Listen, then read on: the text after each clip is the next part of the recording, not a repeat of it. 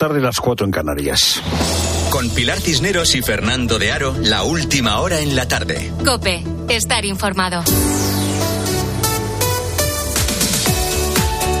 Muy buenas tardes a la gente, gente. María tiene 12 años y estuvo a puntito, a puntito de convertirse en la mujer, la esposa de un menor de 16 años. ¿Te imaginas? Una chica de 12 años que se convierte en la mujer de un chaval de 16 años.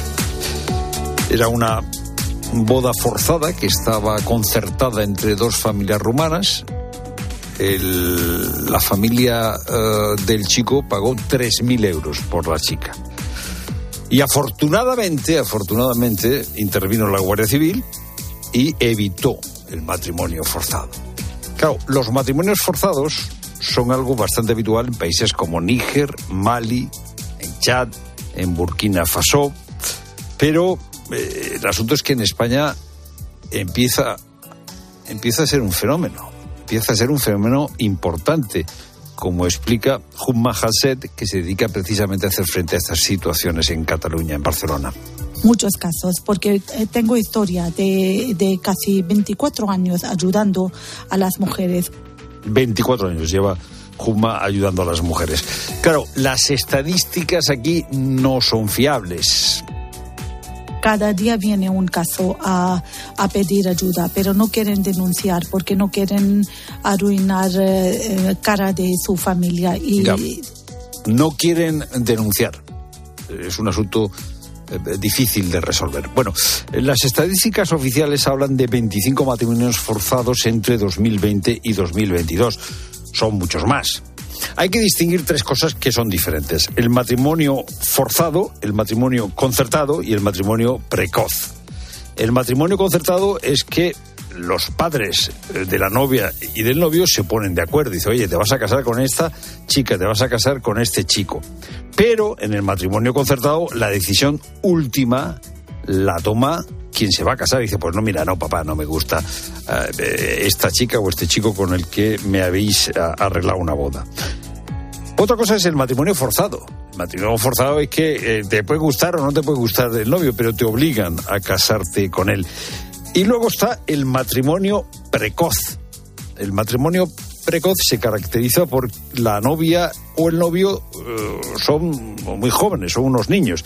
En España la legislación dice que te puedes casar a partir de los 14 años, a partir de los 14 años, si tienes una dispensa judicial. Y a partir de los 16 años, con la autorización de los padres. Esta regulación eh, que hay en España sobre la edad de casarse ha sido eh, criticada por algunos organismos internacionales. Eh, ¿Cómo se hace frente al problema de los matrimonios forzados? Pues no es fácil, no es fácil porque, mm, claro, aquí se produce una tensión entre eh, la familia, entre la identidad cultural. Hay eh, culturas en las que esto es muy frecuente. Ah, y aquí se trata de superar el multiculturalismo. Oye, es que no todo lo que viene de otras culturas es bueno. Eh, no es bueno que a una persona se le fuerce a casarse con otra persona. Eso es no respetar su libertad.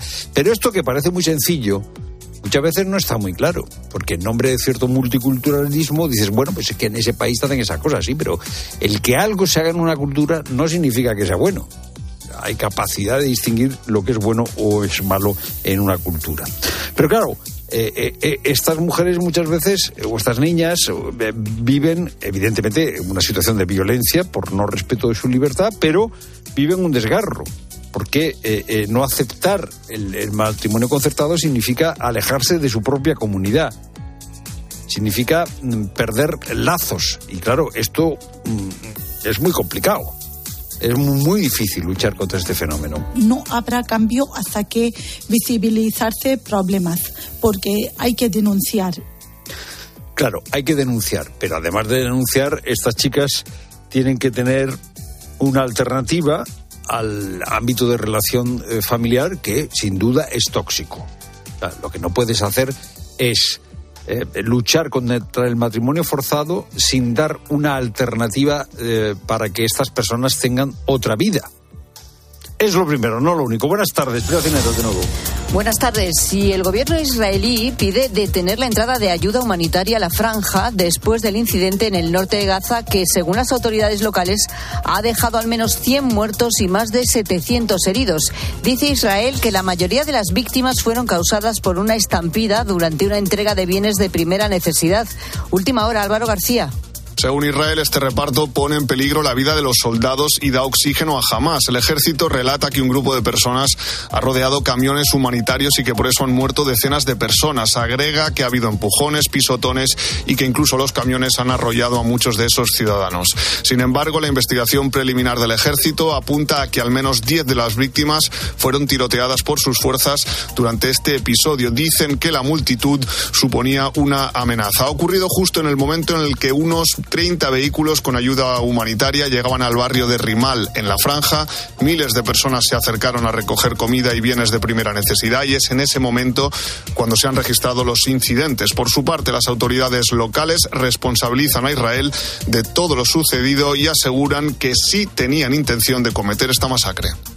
Y estamos en el último día de mes y contamos que el Euribor rompe una racha de tres descensos consecutivos y sube al 3,67% en febrero, con una tasa diaria del 3,74%. Hablamos del índice de referencia de las hipotecas a tipo variable, por lo que se espera que en la próxima revisión anual suban ligeramente. Susana Moneo.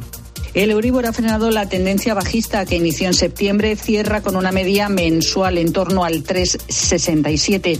La subida para quienes tengan que renovar de manera anual la hipoteca no será, no obstante, muy significativa, entre 10 y 20 euros. En una hipoteca considerada media de 150.000 euros a 30 años, la cuota pasará de 762 a 773. El mercado está reflejando el retraso en el recorte de tipos. Joaquín Robles, analista de XTV. El primer recorte ya en vez de para el mes de marzo se pronostica para el mes de junio y hay cierto temor de que todavía se pueda retrasar al mes de julio o septiembre. Sí tendrán reducción quienes renuevan semestralmente porque en agosto el Euribor escaló por encima del 4.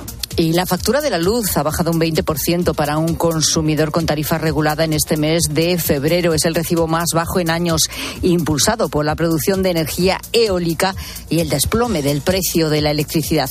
Se ha quedado en 40 euros el megavatio hora. Sin embargo, que no te sorprendas si ves que en el siguiente mes de facturación el importe sube.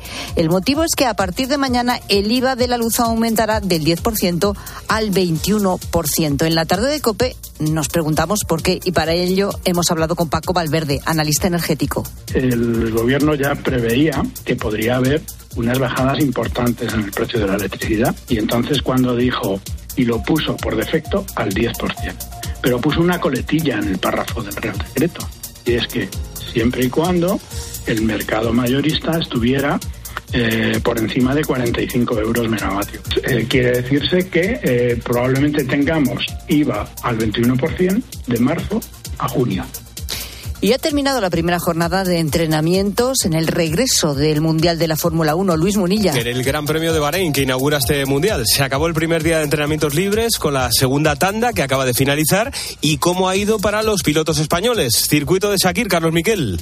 Podríamos firmar este resultado perfectamente para la carrera. Tercero, Fernando Alonso. Cuarto, Carlos Sainz en una jornada muy ventosa y ahora con 17 grados de temperatura ambiente. No parece Bahrein.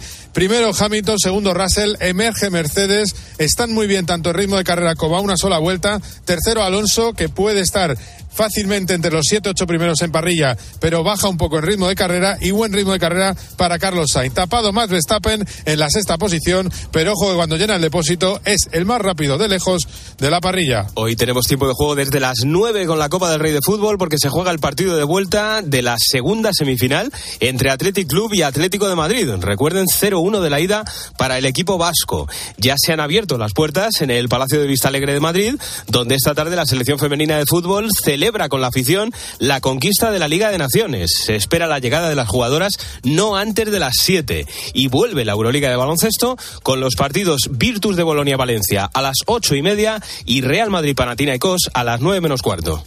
Es tiempo ya para la información de tu cope más cercana. Pilar Cisneros y Fernando de Aro. La tarde. Nara Seguros de Salud y Vida te ofrece la información de Madrid. ¿Qué tal? Buenas tardes. Sol, nubes y 13 grados a esta hora en Cibeles. Mañana vamos a tener intervalos nubosos y 2 grados tan solo de mínima. Va a hacer fresquito. En cuanto al tráfico, hay un accidente en la M40 en las tablas, dirección A6. Precaución, hay retenciones. También complicaciones de salida en la 3 en Rivas, A6 Las Rozas y el tramo más complicado en la M50 en Boadilla y Majada Honda, dirección A5. Las imágenes recabadas en la guardería Pecas de Pozuelo, cuyas cuidadoras están siendo investigadas por supuesto maltrato a los niños, muestran que los pequeños eran zarandeados. Cuando lloraban, además, las cuidadoras les decían frases como eres un fracasado y muy inteligente, pero no vas a llegar a nada en la vida. Así lo han comprobado este jueves varios padres que han acudido al juzgado donde la magistrada ha ofrecido a las familias personarse. Escuchas la tarde con Pilar Cisneros y Fernando de Aro.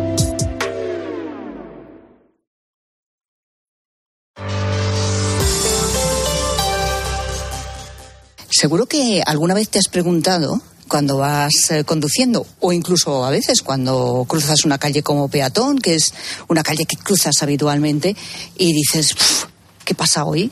Este semáforo está tardando más en abrirse, ¿no? Que otros días. ¿Será sensación mía o será real? Porque luego tampoco vas a sacar ahí el cronómetro y te vas a poner a cronometrar eso.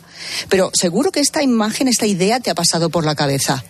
Pues Tienes razón y lo vamos a explicar. Mira, estoy en el Centro de Gestión de la Movilidad de Madrid. Delante de mí ahora mismo tengo 12 pantallas gigantes en las que aparecen, bueno, pues algunas de las carreteras y zonas más importantes de la capital, eh, enfocando pues algunas de las vías que a esta hora en la que estamos aquí los de la tarde, pues vemos que hay un tráfico bastante fluido, ¿eh? A cualquiera de las pantallas que estamos mirando.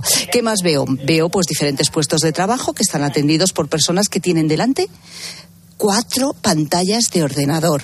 Y me acompaña Marta Alonso Anchuelo, directora general de gestión y vigilancia de la circulación de este Centro de Gestión de la Movilidad. Hola Marta, ¿qué tal? Hola, buenos días, muy bien. Bienvenidas. O sea que esto de que los semáforos no siempre duran lo mismo, esto es real. Es real, es real. Realmente no hay unas diferencias enormes de un minuto ni nada parecido, aunque a alguien que esté esperando quizás se le, pueda parecer así. Pero lo cierto es que los semáforos de Madrid funcionan teniendo en cuenta la demanda real del tráfico y en función de ello, pues varían de unos momentos a otros, en función de lo que realmente se necesita.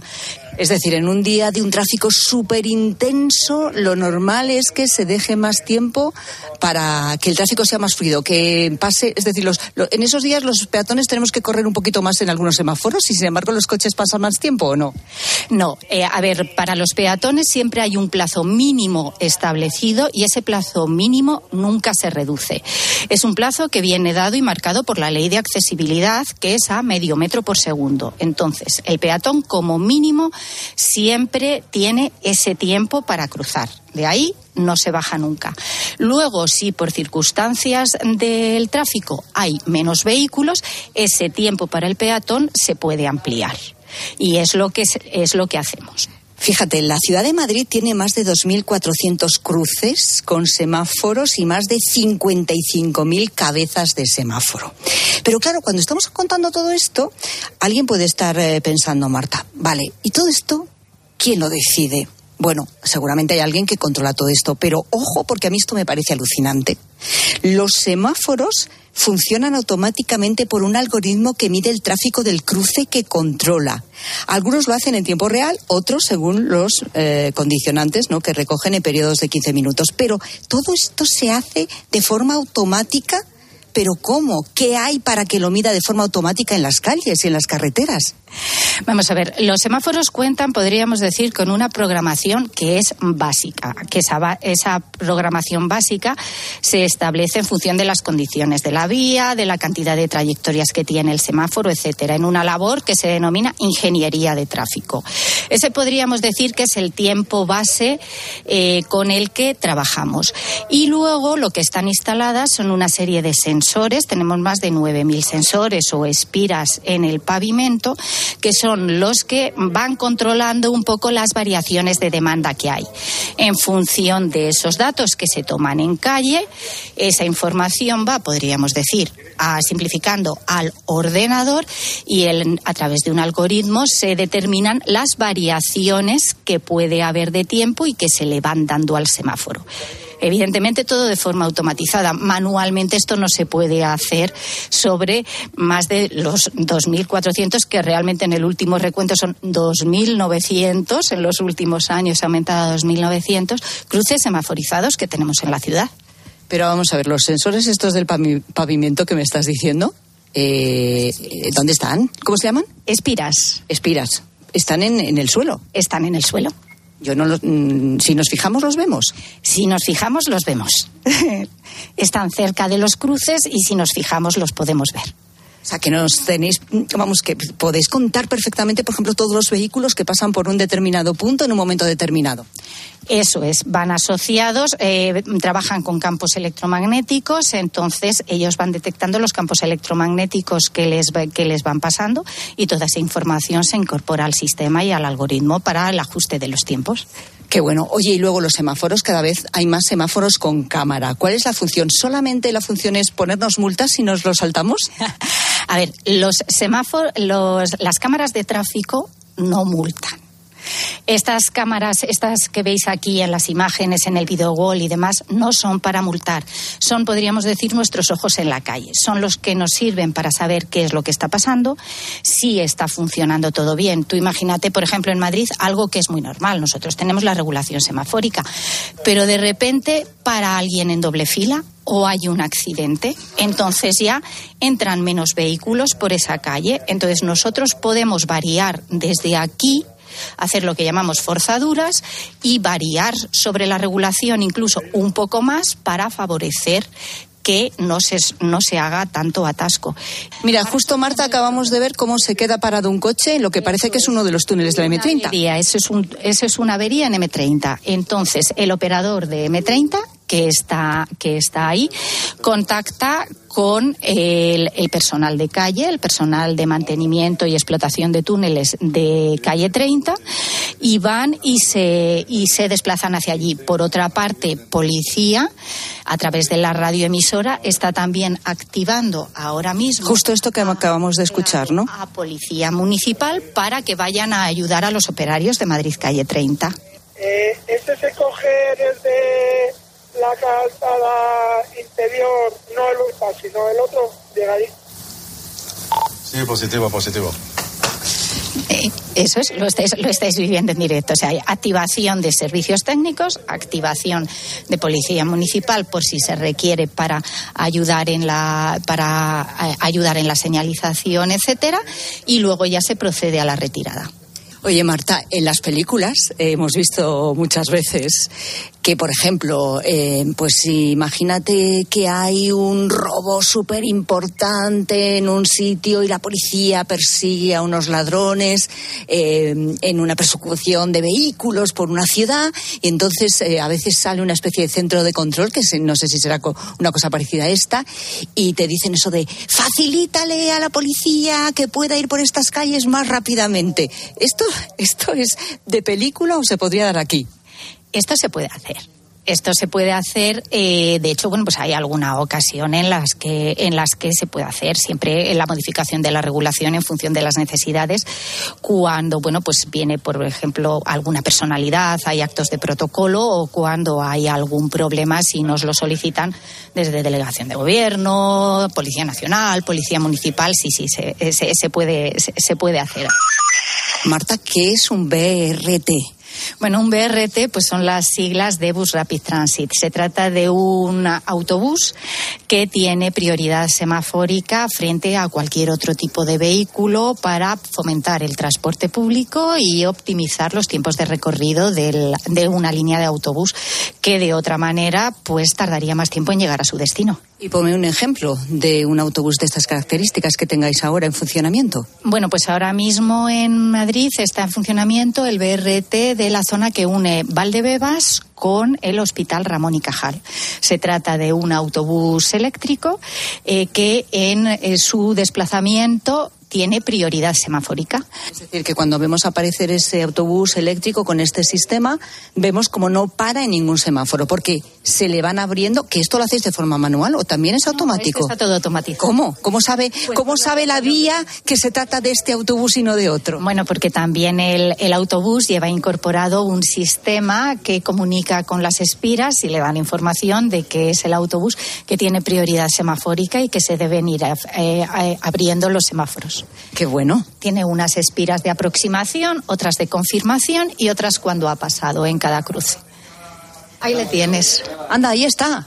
Ahí le tienes, en la otra línea. Ahí está pasando, por otra parte, ves, delante ha pasado uno, que es normal, y ese es el BRT. Este ahora mismo está, ha tenido que parar porque el otro le ha interrumpido el paso. Pero en condiciones normales, si viene él solo, no tendría que parar, se le abrirían automáticamente los semáforos. Eso es, eso es. Mira, siguen hablando por radio, no sé si de la misma incidencia o de otra. Mire, segunda visita al Parque de la Quinta de los Molinos. Bien, eh, si lo van a cerrar, si lo van a cerrar, ustedes se retiran de ese punto. Bueno, mira, podemos observar en directo cómo esa incidencia del túnel de la M30 ahora mismo ya tenemos ahí ¿qué, tipo de servicio ya ayudando al vehículo. Este, este es el servicio de mantenimiento de Madrid Calle 30. Veis que ya han puesto los conos y que, bueno, pues están los vehículos a, delante y detrás. Detrás lo que estáis viendo es una, es una grúa y eh, sirve, pues van a ver qué es lo que le ocurre al vehículo, lo montan en la grúa y cuando se lo lleven, pues ya retirarán los conos y, y se quedará abierto. El objetivo primordial, sobre todo en una ciudad como esta, tan enorme, ¿no? Eh, con tanto tráfico, con tantos semáforos, tantos cruces, tantas calles, supongo que desde aquí será ofrecer la mayor fluidez posible para todos, ¿no? Ofrecer la mayor fluidez, pero sobre todo y fundamentalmente ofrecer la mayor seguridad.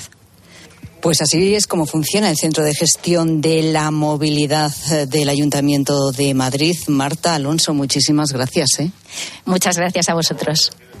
Fijaos que en el tiempo que llevamos aquí eh, hemos visto en la pantalla que está enfocando al túnel de la M30 en la zona de Pirámides como un vehículo se quedaba parado en el carril derecho por una avería.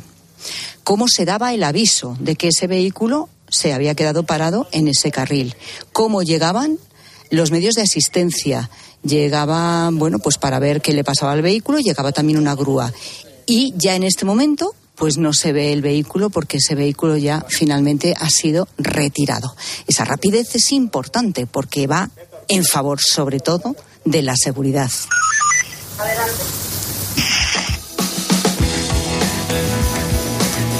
Las 5 y 22 minutos. Este es Putin. También tenemos armas. Ellos lo saben. También tenemos un arma que puede alcanzar objetivos. Y deberían saber que lo que están haciendo ahora supone un riesgo de conflicto con armas nucleares. Es Putin amenazando. Eh, ha querido Putin recordar hace unas horas que Moscú posee armas capaces de alcanzar objetivos en el territorio de la Unión Europea. ¿Por qué? ¿Qué importancia tiene esta amenaza, Fernando? Pues Pilar, eh, como eh, recordamos todos, hace dos años, cuando empezó eh, la guerra y se produjo un apoyo de Occidente a Ucrania, Putin amenazó con la utilización de, armas nucleares. ¿Por qué ahora vuelve con, la, con esta amenaza de armas nucleares? Bueno, pues porque Macron, el presidente de la República Francesa, hace unos días dijo estar abierto al envío de tropas, tropas occidentales a Ucrania.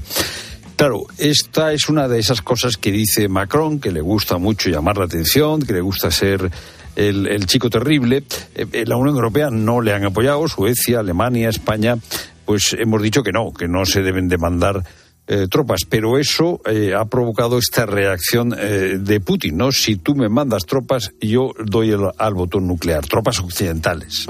Bueno, ¿y cómo es ese arsenal nuclear ruso? ¿Qué se sabe? Bueno, se sabe lo que se sabe, ¿eh, Pilar? O sea, hay un instituto estadounidense que investiga sobre estas cosas y dice que hay en torno a 6.000 ojivas nucleares en Rusia, aunque 1.500 de ellas están eh, retiradas y listas para eh, ser desmanteladas, con lo cual quedan 4.500 eh, ojivas nucleares que están operativas y la mayoría de ellas se consideran armas nucleares estratégicas que se pueden dirigir a larga distancia.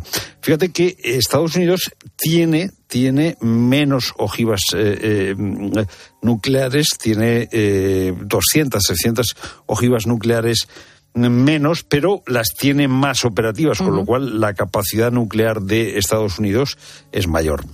¿Y qué alcance tienen las ojivas nucleares? Pues mira, eh, eh, en realidad depende mucho de eh, en qué misil se metan esas ojivas.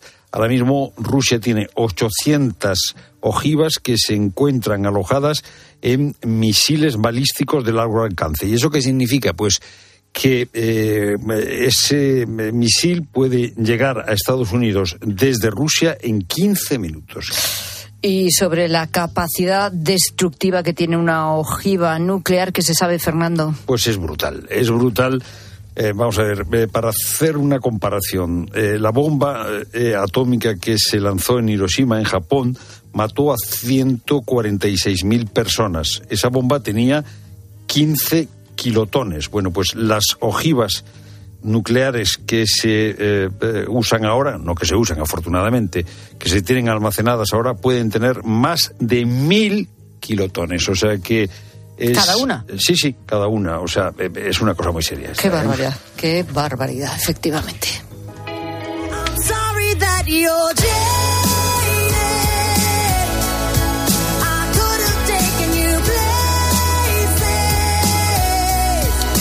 Y hoy es jueves, es 29 de febrero, porque este año, el 2024, es bisiesto. En todo el planeta hay 5 millones de personas que han nacido un 29 de febrero. En España, aproximadamente 37.000. No sé si tú que nos escuchas, eres uno de ellos o conoces a alguien, alguien de tu familia. A lo mejor es que tu hijo o hija es que ha nacido hoy mismo.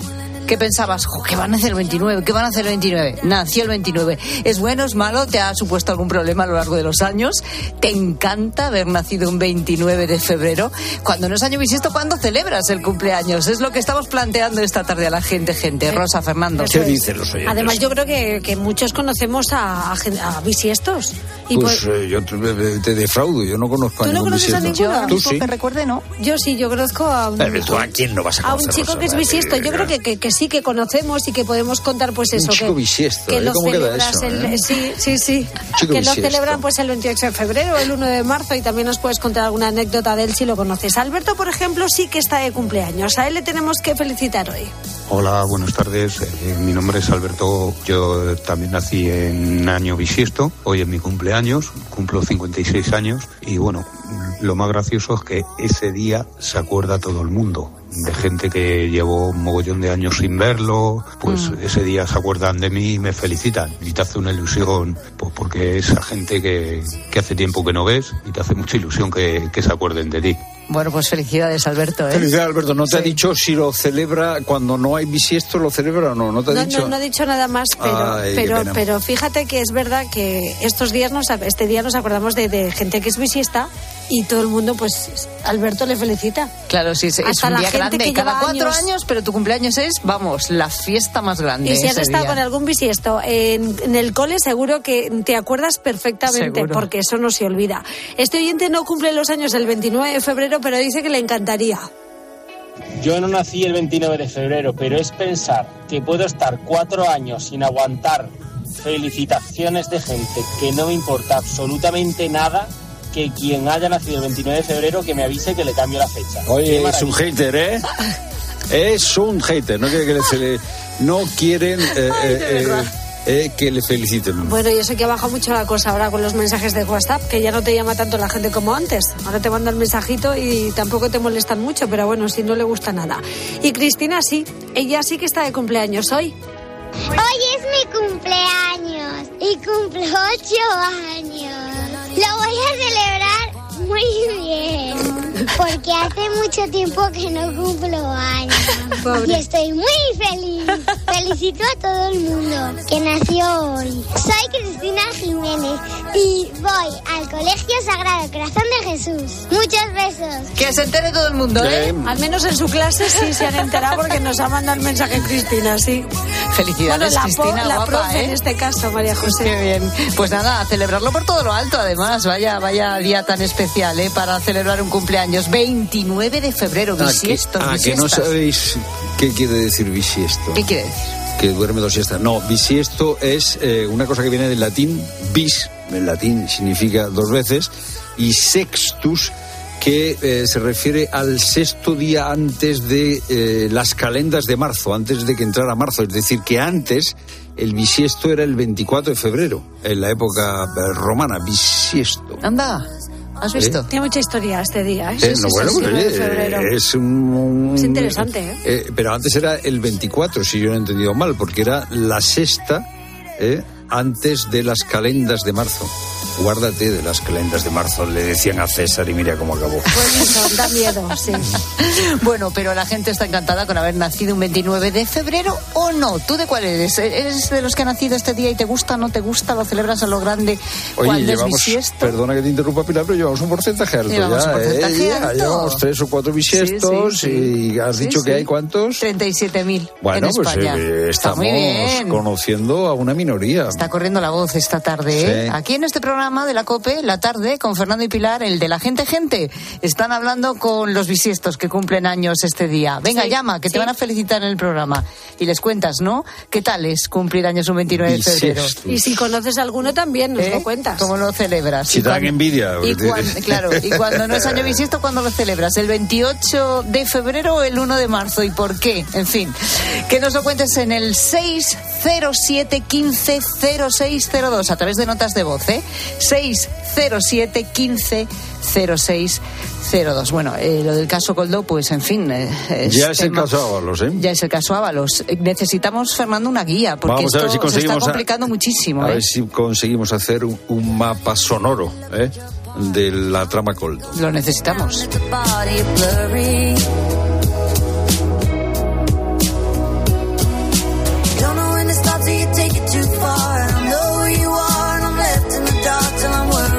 Escuchas la tarde. Con Pilar Cisneros y Fernando de Aro.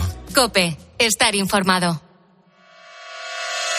Sobre la erupción del Vesubio del año 79 después de Cristo, que sepultó, entre otras cosas, otra impresionante biblioteca de papiro. Era de Pisón, que es el suegro de Julio César, nada menos. Él tenía una villa en Herculano, al lado de Pompeya. Cuando fue descubierta, bajo 30 metros de lava petrificada, lo que encontraron fue una biblioteca privada alucinante. Salía Los martes a las once y media de la mañana, Javier Sierra en Herrera en Cope. Alucina.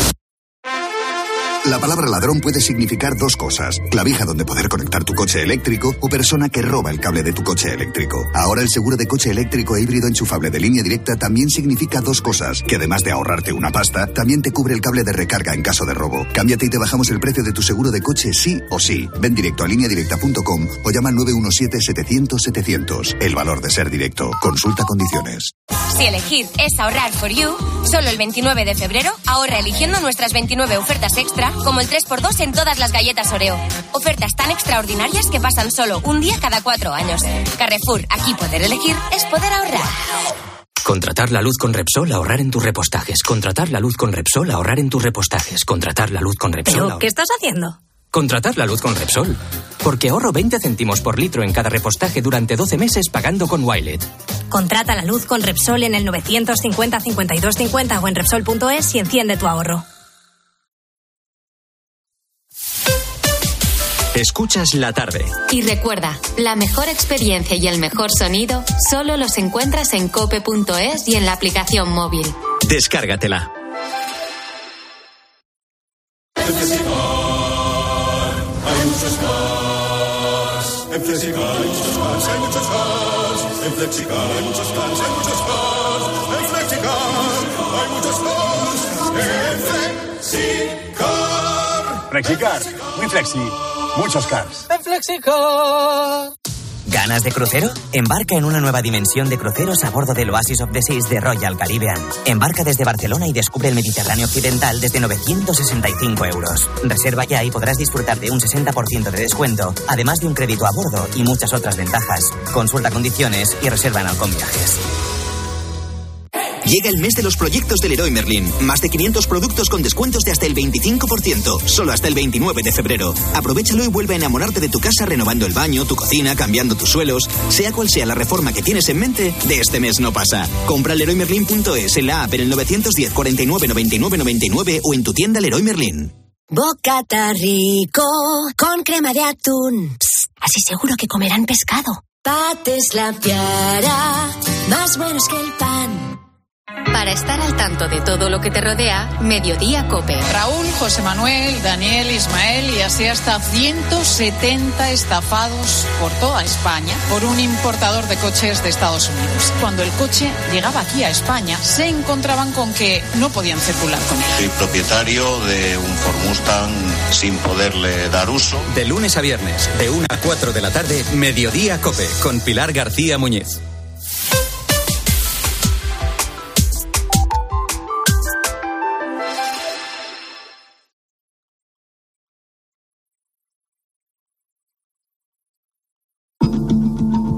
Escuchas la tarde. Con Pilar Cisneros y Fernando de Aro. Cope, estar informado. Llevamos eh, días hablando de la eh, trama Coldo, ahora de la trama Ábalos, y es fácil, es fácil perderse. Vamos a ver si conseguimos hacer un mapa sonoro de la trama o de la presunta trama con la ayuda de Isabel Vega, que es compañera del diario ABC, redactora de Tribunales. Isabel, buenas tardes. Hola, ¿qué tal? Buenas tardes. Vamos a ver, en el centro de la trama Isabel está la empresa Soluciones de Gestión eh, que tiene como eh, líderes, gestores empresariales a, Víctor Aldama, eh, presidente del Zamora, y Javier Cueto. esta era la empresa que conseguía los contratos y la que compraba las mascarillas. Ábalos eh, ha reconocido que tenía vínculos, alguna relación con eh, Aldama, porque, por ejemplo, eh, celebró sus 60 cumpleaños en el restaurante de la mujer de Víctor Aldama. Sí, lo, pues lo vi varias veces, porque además, bueno, era presidente del Club de Zamora y no sé si lo sigue teniendo, lo tenía, sí. Bueno, no sé si él o la mujer, no sé, pero sí. Bueno, eh, Isabel, ¿qué hay hasta ahora demostrado sobre la relación de Ábalos con eh, la empresa Soluciones eh, de Gestión con Víctor Aldama y Javier Cueto? Bueno, aquí lo primero que hay que entender es que para, para, los investigadores, para el juez de la Audiencia Nacional, la Fiscalía Anticorrupción y la UCO de la Guardia Civil, el punto de partida está en el corazón del Ministerio de Transportes, mientras Ábalos era el titular de la cartera. Ese punto de partida es eh, Coldo García, que era su mano derecha.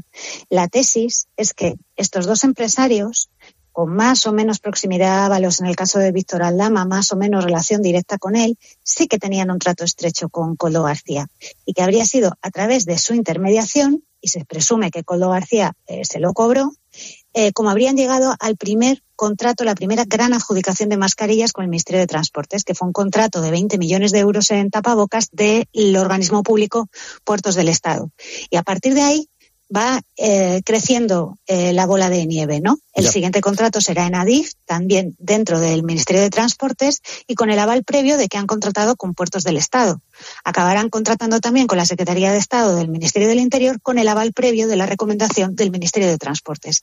Todo parece haberse gestado en ese ministerio. Y a partir de ahí empezó a incrementarse el beneficio de la sociedad. O sea, eh, está probado, digamos, está aprobada la relación de Coldo con la empresa Soluciones de Gestión y algún contacto debía tener Ábalos con eh, Víctor Aldama, eh, por lo que él mismo reconoce de haber ido al restaurante de la mujer. Sí, la Guardia Civil sitúa el origen de la relación entre Víctor Aldama y, Coldo y, por tanto, Ábalos en un viaje de trabajo de Ábalos a México a reunirse con un senador. En esa expedición, una especie de reunión institucional, participaron varios empresarios, gente de, de la política mexicana y estaba entre ellos Víctor de Aldama, que en aquel momento fue presentado como cónsul de una, de, de una región mexicana en España cuando verdaderamente no era así. Eh, allí, en ese, en ese lugar, en México y en ese viaje, está el punto de partida, pero hay otra vinculación. Un hermano de Aldama era policía o es policía nacional y formó parte, según sospecha la Guardia Civil, del equipo de escoltas de José Luis Ábalos, que como sabéis, Coldo García sí. ejercía antes para él labores de seguridad. Bueno, pues hay, hay, varios indicios que unen a Víctor Aldama con Ábalos. Decías, el centro de la cuestión está en el Ministerio de Transporte y en los contratos que consigue Coldo para eh, la empresa de Víctor Aldama. Eh, eh, en su momento, mm, Ábalos asegura, aseguró y sigue asegurando que los contratos, los contratos entre el Ministerio de Transporte y la empresa de Víctor Aldama, pues fueron revisados por el Tribunal de Cuentas y que no encontró irregularidades. Está fiscalizado además por el Tribunal de Cuentas en dos ocasiones. No, no hay ningún problema. El problema, en todo caso, es el que, que es el que está investigando la Audiencia Nacional. El problema, mm, decía y sigue diciendo Ábalos, es la responsabilidad que puede tener Coldo en las comisiones, pero el contrato no tiene irregularidad alguna. Lo que pasa es que, si no recuerdo mal, Isabel, hay un pronunciamiento del Tribunal de Cuentas de octubre del 22 eh, que advierte que era extraño que se diera este contrato a la empresa de Víctor Aldama porque era una empresa que no se dedicaba a comprar material sanitario bueno, era una empresa que, que, define los autos como instrumental, que el ejercicio anterior había tenido una facturación de cero euros. A mí hay una frase de, de los informes de la Fiscalía Anticorrupción, de las diligencias que vamos, que hemos venido publicando estas, estos días en ABC, que, que me parece que refleja muy bien cuál es el kit de la cuestión. Anticorrupción dice que los contratos de pandemia, como bajo el estado de alarma se permitían sí. las adjudicaciones directas, sin publicidad y sin concurso, son vulnerables a todo tipo de prácticas corruptas pero en sí la designación a dedo estaba, estaba permitida. Y el pago de sobreprecios se vivió en muchos organismos y en muchas administraciones públicas.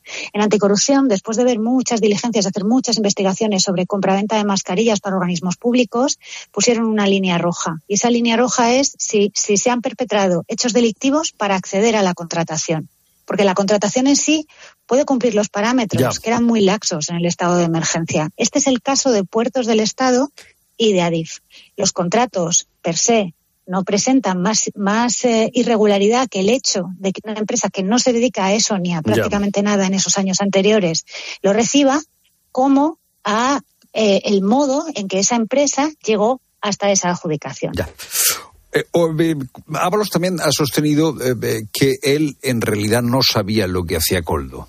No tengo ni idea, o sea, es que me he enterado ahora, ¿no? Me he quedado estupefacto con esto. Bueno, pues hoy el juez de la Audiencia Nacional, Ismael Moreno, desmiente a Ábalos porque dice que eh, Ábalos actuó como intermediario. Claro, eh, eh esta eh, afirmación del juez Ismael Moreno es un paso adelante en la investigación muy importante, porque ya deja de ser el caso Coldo para ser el caso Ábalos si él es el intermediario. No, no podemos perder de vista que esa afirmación, esa intermediación se produce en un contexto muy concreto. Sí. En esa bola de nieve de la empresa Fantasma, vamos a permitirnos la licencia Fantasma, sí. que va contratando con cada vez más administraciones públicas, llegó al gobierno de Francina Armengol. Ajá. Y el gobierno de Francina Armengol le compró a Soluciones de Gestión tres millones y medio de euros en mascarillas. Cuando llegaron las mascarillas, eran defectuosas, no se ajustaban a los parámetros de calidad eh, que se exigían en aquel momento de plena pandemia de coronavirus y acabaron en un almacén donde a día de hoy siguen almacenadas. El día que Francina Armengol salía del gobierno y entraba Marga Provence, porque es que fue esa misma semana, sí. la Administración Balear, tres años después de la compra, emitió una reclamación para intentar recuperar el dinero. Reclamaba a soluciones de gestión, la empresa esta tapadera o fantasma o instrumental, reclamaba los tres millones de euros que le había pagado por las mascarillas. Cuando esa reclamación llega a oídos de los empresarios de Alama y de Cueto, empiezan otra vez las comunicaciones con Coldo. Le están pidiendo que despliegue influencias y que haga algo para intermediar para que eh, se frustre la reclamación y no llegue a buen puerto. En ese contexto hay una sucesión de citas, de reuniones y de llamadas. La última de la lista es una, una reunión de Ábalos con Coldo García, de una marisquería en la que él solía... 10 de enero, eso ¿eh? es, Hace nada. hace mes y medio, eh, en una marisquería en la que Coldo García solía citar a gente, se reunió allí en un reservado con Ábalos. Se presume, por lo que él dijo el día antes al empresario y lo que diría al empresario el día después, que en esa cena o esa copa que tomaran, una de las cosas de las que habló fue el tema de Baleares, Ya. para que intentase hacer algo y frenase la reclamación. Eh, Francina Armengol eh, ha eh, calificado esta trama como una cosa asquerosa eh, que le produce repugnancia. Indignadísima estoy, no indignada. Que me parece absolutamente reprochable y me da asco pensar que alguien se pudiera lucrar Claro, Isabel, pero Francina Armengol, o mientras ella era presidenta de Baleares, se eh, imputa como gasto de la compra eh, este gasto a los fondos europeos. Y como tú has dicho bien, eh, no se reclama en importe de unas mascarillas que son mascarillas fake. Claro, no sé qué responsabilidad puede llegar a tener Francina Armengol. Bueno, ese tema hay que mirarlo con mucho cuidado porque además eh, en el, sumario que está poblado de escuchas telefónicas eh, realizadas por la Guardia Civil con permiso de la Audiencia Nacional eh, abundan referencias a la situación de Baleares porque a los empresarios les preocupaba especialmente en el último mes del año pasado y a principios de este año. ¿no? Hay, hay, por ejemplo, una referencia, una conversación telefónica en la que Juan Carlos Cueto le dice a su interlocutor, que también está en ese, en ese mismo negocio, en ese mismo ajo, que el contrato con Baleares se hizo de manera verbal. Luego hay otra escena en la que en las mismas fechas en que se está moviendo la reclamación de Baleares, eh, parece que Coldo García le hace llegar unos documentos a Ábalos utilizando a su hermano de correo. Y esos documentos son eh, tres específicamente relacionados con las compras de mascarillas a soluciones de gestión, porque había un abogado que en el portal de transparencia estaba pidiendo explicaciones. Eh, Baleares está en manos de la Fiscalía Europea, como publicamos hace unos días en, Sí. en el diario ABC. De hecho, la Fiscalía Europea le pidió al juez más información para sus propias investigaciones. Asumió eh, el análisis de los contratos de Baleares y los contratos de Canarias en junio del año pasado, porque Anticorrupción, al toparse con que había fondos comunitarios concernidos, le mandó directamente el expediente. Ya. Entonces, hay que fijarse mucho en el devenir que vaya a tener ese, ese asunto, porque eh, la falta de reclamación eh, sí que puede acabar entendiéndose quizá como una malversación de los fondos Ya, ya, comunitarios. ya, ya. Eh, y luego la imputación a, a un gasto de los fondos europeos. Y una última, eh, un último aspecto es la relación de Víctor Aldama con la empresa eh, Air Europa. Eh, eh, vamos a ver, eh, mm, Ábalos mm, eh, reconoce, bueno, en realidad no tiene que reconocerlo Ábalos, eh, se sabe, pero Ábalos recuerda que Aldama tenía una relación con Air Europa. Porque además este hombre trabajaba también para Air Europa. Trabajaba Entonces, para Air es- Europa como eh, consultor. Eh, Air Europa recibió un dinero eh, público para su rescate. ¿Aquí eh, hay alguna pista de posible responsabilidad jurídica, Isabel? Hombre, de momento lo que consta es que Aldama era percibido en su entorno y ya por los investigadores casi como un comisionista profesional. Ajá. Prestaba eh, servicios por comisión. En ese contexto, los dos únicos clientes que tuvo su empresa en el año de los contratos de mascarillas fueron Globalia, que forma Sí. parte del, del grupo Europa, una sociedad que está salpicada por el tema de las mascarillas y la propia empresa fantasma esta que hablamos, que fue la adjudicataria de los contratos. ¿no? Eh, no se han dado eh, muchas explicaciones sobre, o por lo menos en el sumario no consta, por qué conceptos facturó esta persona a, Aldama. a Globalia. Ya. Lo que pasa es que es una Eso empresa es, privada, ¿por qué lo que pasa, lo que pasa es que tenía participación pública, pero una empresa privada. Claro, pero es un hecho que ya el propio ministro ha reconocido Sí. que Aldama se interesaba por el rescate de la Ya, aerolínea ya, como ya. se interesaba por muchas otras cosas. Sí. Bueno, pues Isabel, gracias por ayudarnos a hacer este mapa sonoro de la trama Coldo, que es la trama eh, ya Ábalos. Gracias, buenas tardes. A vosotros por el interés. Muchas gracias. Un abrazo. Yo no sé si los oyentes, Pilar, eh, eh, estarán ahora más confundidos o menos confundidos de todas las derivaciones de esta trama. Por lo menos hay una conclusión. Esto tiene muchos tentáculos. No, no, yo creo que ha quedado más claro. Y también, no sé, a mí me ha quedado claro que la investigación se ha hecho a fondo, ¿eh? Eh, y bueno, pues todavía hay y muchas lo que quedará. pendientes. Sí, y lo sí, que sí. quedará. los sueños que persigo, si no puedo contártelos, ¿qué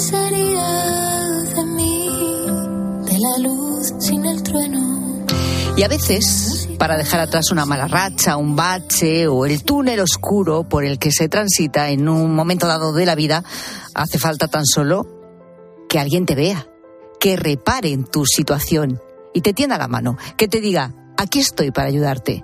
En España hay este año 42.000 personas menos en situación de vulnerabilidad gracias al programa Incorpora de Fundación La Caixa un trabajo que se basa en la colaboración y el trabajo en red para conseguir unir ¿no? estas dos eh, necesidades, la empresa y un puesto de trabajo y la persona con esa necesidad de ocuparlo. Es Cristina Segura, directora del área de inclusión social de la Fundación La Caixa. De esta manera, el programa ha conectado a más de 16.400 empresas y cerca de 500 entidades colaboradoras con las necesidades de estas personas que todavía encuentran barreras para acceder al mundo laboral. Personas con discapacidad física, intelectual o sensorial, mayores de 45 años, jóvenes que provienen del programa de protección de menores, personas con problemas de adicción o mujeres en situación de vulnerabilidad. Han conseguido un trabajo, mujeres que vienen de sufrir violencia de género y que gracias a, un proceso ¿no? de restitución acaban ¿no? al final de su trayectoria encontrando un trabajo y poder ¿no? empezar un nuevo proyecto de vida alejada de la situación que han vivido. En este sentido, Incorpora ha facilitado el acceso al empleo a casi 23.000 mujeres, de las cuales 1.288 eran víctimas de violencia de género. Y es que si lo piensas, el primer escalón para dejar atrás una situación de precariedad es encontrar un trabajo. En definitiva, ¿cuál es la situación y la misión del programa Incorpora de Fundación La Caixa?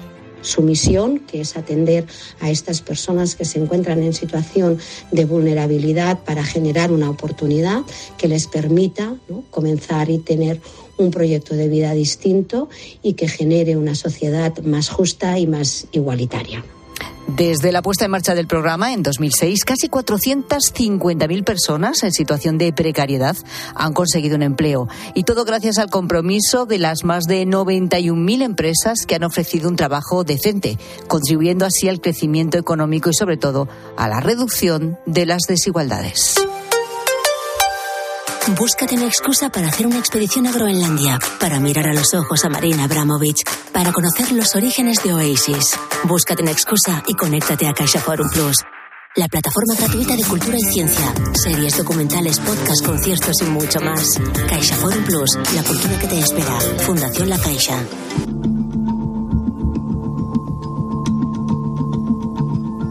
Las 5 y 51 minutos de la tarde, hora menos en Canarias, si hay un sonido del que están pendientes los aragoneses desde esta madrugada, sin duda es este. Es el caudal del río Ebro. La crecida provocada por las intensas lluvias de esta última semana ha dejado inundaciones que han afectado sobre todo al campo, concretamente al municipio de Novillas, donde la punta de la crecida ha superado los 7 metros de altura. A Zaragoza capital se prevé que llegue mañana por la tarde. Vecinos como Manuel ya están acostumbrados. Esta crecida no es tan fuerte como los años atrás. Baja crecido, ahora me voy a bajar un puntual, pero ahora mismo no hace ningún perjuicio. el caudal que baja ahora no perjudica para nada, al revés, es beneficioso. En el caso de Mariluz, bueno, no está tan tranquila y le preocupa. Pues claro que me preocupa muchísimo, me preocupa. Con los agricultores, luego si entran a los garajes, pues todos los perfectos que hagan. Me preocupa muchísimo viene una riada y siempre estamos en las, en las mismas, porque hay mucha maleza en el río y no la quitan. Bueno, aún así la UME mantiene la vigilancia en la zona a través de drones. Además, 66 efectivos y 26 medios de distintas administraciones han sido desplegados en las riberas de los municipios para evitar posibles inundaciones. Álvaro Montaner es compañero de COPE Zaragoza. Hola Álvaro, buenas tardes. ¿Qué tal, Pilar? Muy buenas tardes. ¿Cuáles han sido las incidencias más importantes en las últimas horas? ¿Qué ha pasado? Bueno, Bueno, pues de momento no hay que destacar, y esa es la buena noticia, incidencias realmente importantes, Pilar, porque es eh, una crecida de momento ordinaria, no ha cobrado ese carácter extraordinario. Si quieres, empezamos por la última hora, porque de momento es otra buena noticia. Las motas están eh, resistiendo en la ribera alta del Ebro, es decir, esos eh, elementos de contención para esas crecidas del Ebro. La punta de la crecida ahora mismo se encuentra en Pradilla de Ebro, que es un pueblo que se encuentra ya cercano a la capital aragonesa, aunque eso sí tendría que pasar por otros pueblos como es el caso de Boquiñeni, Luceni, Alcalá de Ebro, Cabañas de Ebro o la granja de Santa Inés hasta llegar, como decimos, a la capital aragonesa, donde, como bien apuntabas, se espera que llegue mm. mañana por la tarde esa crecida del Ebro. Cosas reseñables en las últimas horas, pues bueno, la Guardia Civil está muy vigilante sobre todo en las instalaciones agrícolas y ganaderas y los bomberos de la Diputación Provincial de Zaragoza,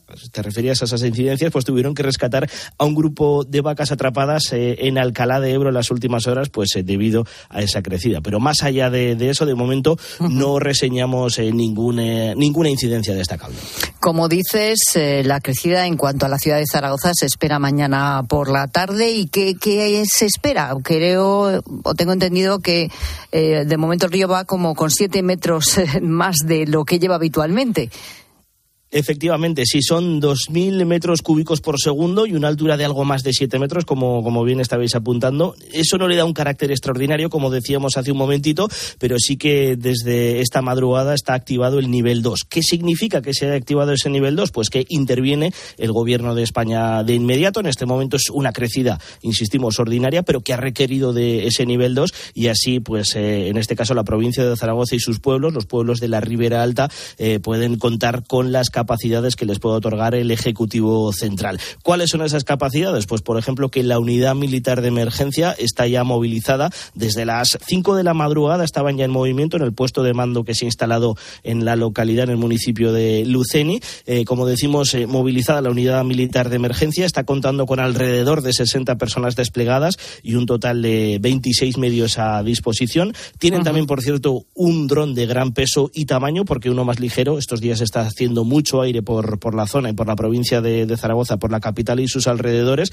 y por lo tanto, pues tiene que ser de gran tamaño pues para tener ese control y así poder monitorizar la actividad del río y localizar en todo momento dónde se encuentra esa punta de la crecida. Bueno, pues nada, estaremos muy pendientes. Eh, antes eh, escuchábamos a Manuel y Mariluz, uno más preocupado, ella más preocupada, el menos. No sé si uno se acostumbra a esto, Álvaro. Te lo pregunto pues a ti. sí, desgraciadamente sí, porque al menos una vez al año siempre tenemos este, este, tipo de noticias y tenía cierta razón Mariluz que la escuchábamos y es algo que sobre todo están eh, criticando y están pidiendo desde hace muchos años los agricultores esa limpieza del río. Bueno, pues pendientes de esta situación del río Ebro. Gracias, Álvaro.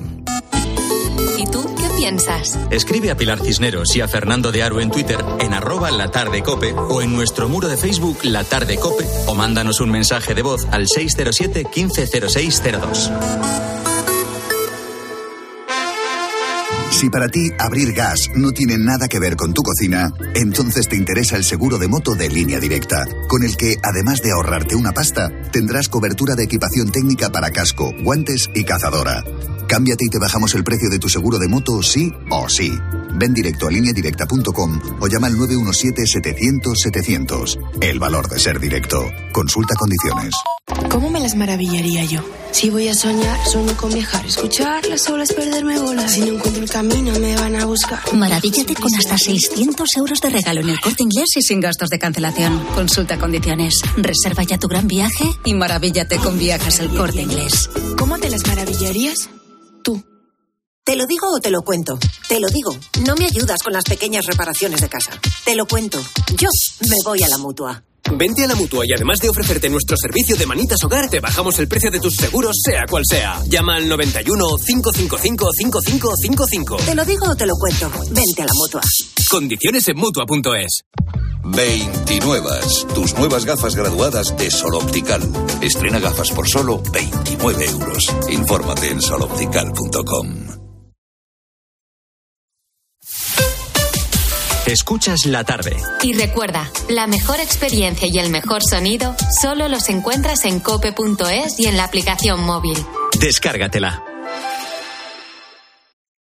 Descubre los diseños exclusivos y los productos innovadores de las tiendas porcelanosa. Piezas de gran formato, griferías con sistemas de ahorro, cocinas de inducción invisibles. La casa de tus sueños está en porcelanosa. Y ahora, del 1 al 16 de marzo, aprovecha los días porcelanosa con descuentos muy especiales. Porcelanosa.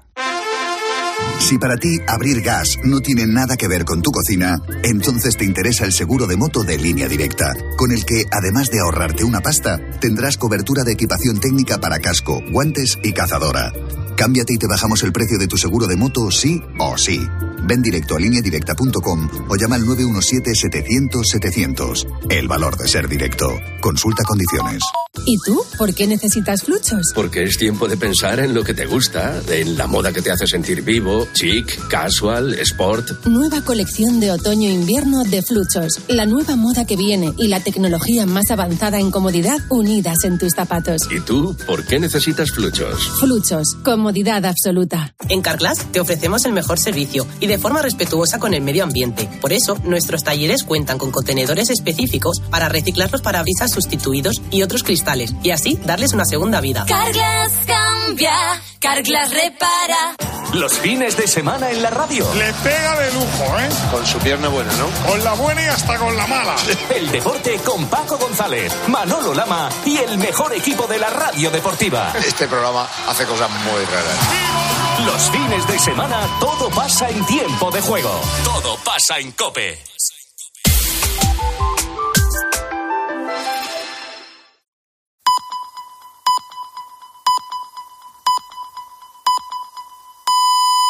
Las seis